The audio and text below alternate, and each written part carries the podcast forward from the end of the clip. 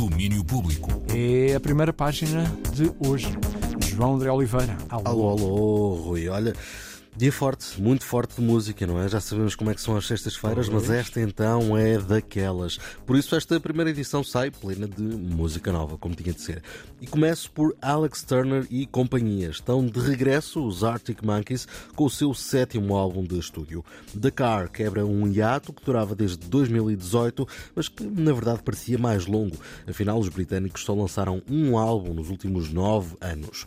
É uma fase diferente dos Monkeys, mais maduros e menos cheios daquela energia irreverente que conquistou o mundo, mas eh, continua a haver semelhanças com outros trabalhos, como explica aqui Alex Turner. You know, I mean, there's some guitars in there. Uh, I think there are things on this record that Bem, há algumas guitarras. Acho que há coisas neste disco em que consegues traçar paralelismos com discos antigos dos Monkeys. O AM também não foi feito ontem. Algumas das canções foram escritas ao piano. Há umas quantas que foram escritas na guitarra.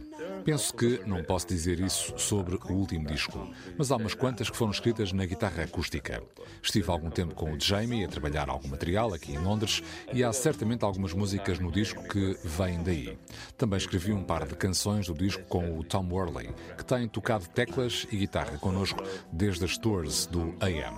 Sim, há umas quantas canções lá que resultam daí, de algumas progressões e ideias que ele apresentou. Yeah, there's a couple of tunes on there that came from his uh, some progressions and ideas that he presented.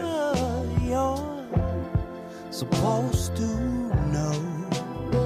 Esta aqui é Jet Skis on the Mode. Antes disso, escutávamos Alex Turner a falar das várias faces da criação deste Dakar, também com um pedacinho de uma entrevista exclusiva de Alex Turner para a 3, aqui no nosso retângulo, que podem conhecer melhor amanhã no domínio público de sábado.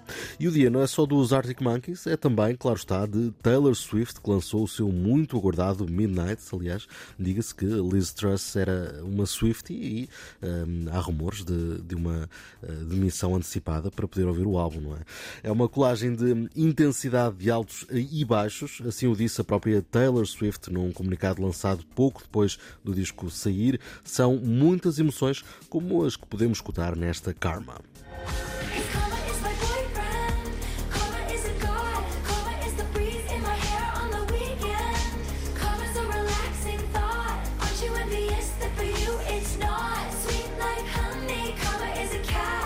É um dos cheirinhos deste Midnight, o décimo álbum de estúdio de Taylor Swift, que decidiu que o álbum não chegava e pouco depois lançou uma nova edição chamada Midnight 3am, com sete temas adicionais. Com este segundo lançamento, contam-se ao todo 20 canções e mais de uma hora de disco. Há aí muito para ouvir.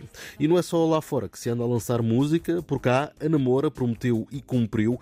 Enquanto aguardamos a edição de Casa Guilhermina, a Namora lançou um último single, o seu Arraial Triste. A tentar não perder na rua cheia.